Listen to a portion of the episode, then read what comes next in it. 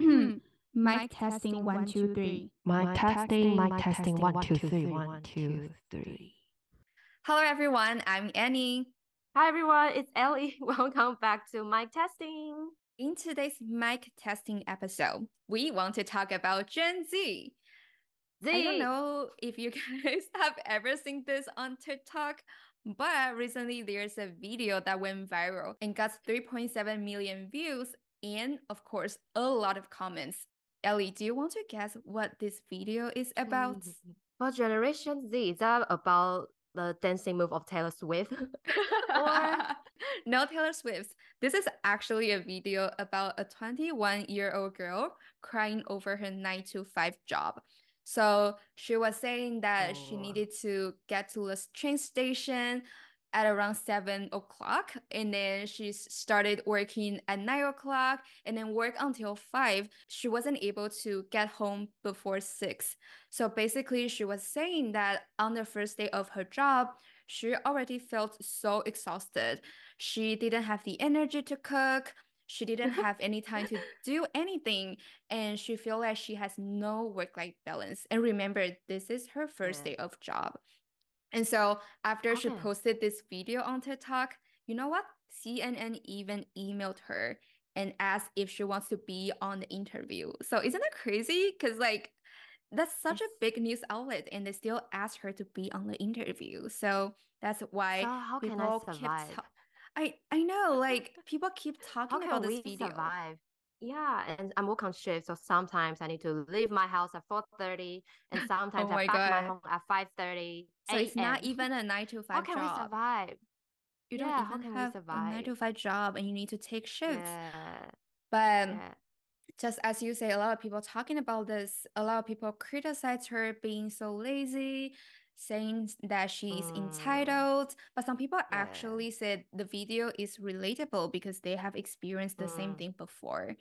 It's kind of understandable because I feel like it's a difference of a transition of generation, right? If I like Mhm. our parents' generations, they are more tend to like overwork themselves, like work really hard to just get the salary and earn. They don't have much opportunities at the time.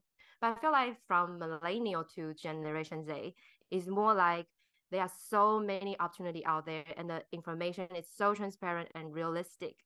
So Mhm. it causes a lot of comparisons to yourself. For example, it's so easy to see your salary just based on Glassdoor. And also it's so easy to see people who get promoted on LinkedIn. So so many distractions and pressures so make people feel I yeah, like know. how I sometimes did feel quite sad for them because it's really hard to live with always seeing others' life. Like based on social media, it's just a lot of distractions and pressures to your life. So it's also understandable why, for example, in this video, she's talking about her mental health. It's because people are under so many stress now. So making them start talking about their mental health. They see therapies, they take medications for depression or ADHD. So it's also why I feel it's all because the internet, so leading to people have more awareness of their mental issue. So I feel I like it's quite agree. I can I can relate it to Yeah. I think they basically they were born in the world of internet, right? So they Mm, grew up using all kind of social media platforms. Unlike us, I Mm, think we, at least for me, I got my first cell phone when I was 13 years old. And at the time, yeah, there's no like Wi-Fi is not No even a internet. thing. Yeah, you Yeah. cannot connect to Wi-Fi. That's not something I would imagine Yeah. happening in the future.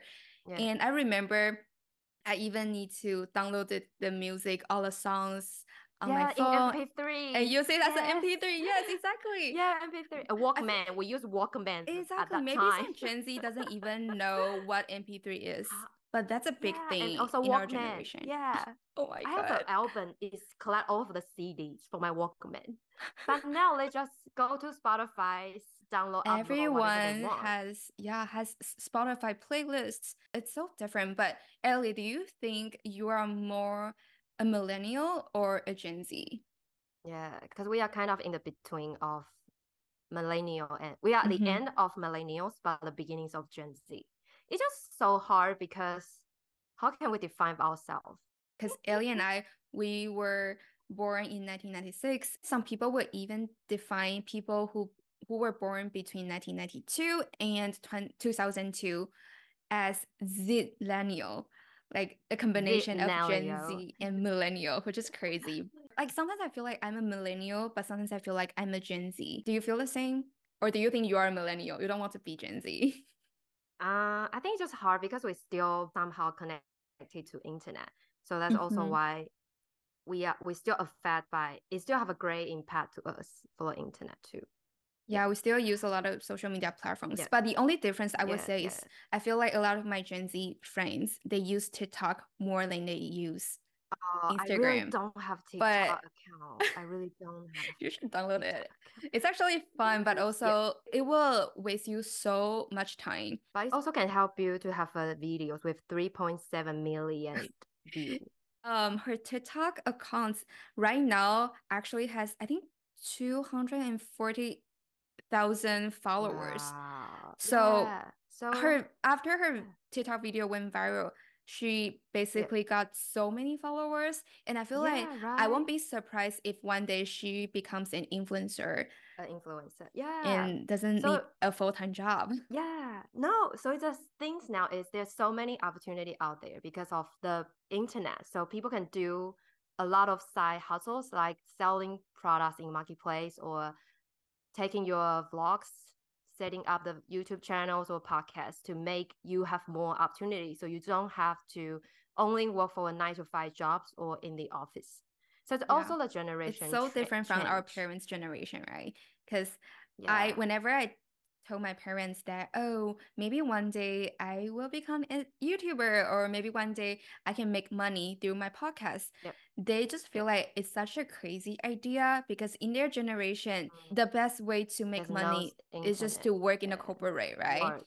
So there are definitely goods and bads that we can see in this generation. But for me, mm. that one thing Gen Z can be our teacher is that they are more likely to speak up for themselves. They are more likely to share their feelings with other people.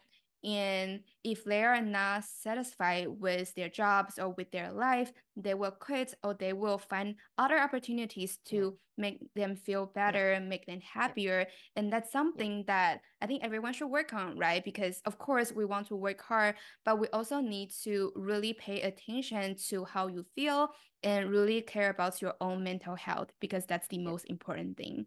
And I also think it's a good learning to like everyone should learn how to make a good use of internet. I think it's the future trend. So I think this video let us reflect a lot on ourselves. Mm-hmm. And I definitely think it is a very good topic to think about. Hopefully everyone can also learn something from Gen Z.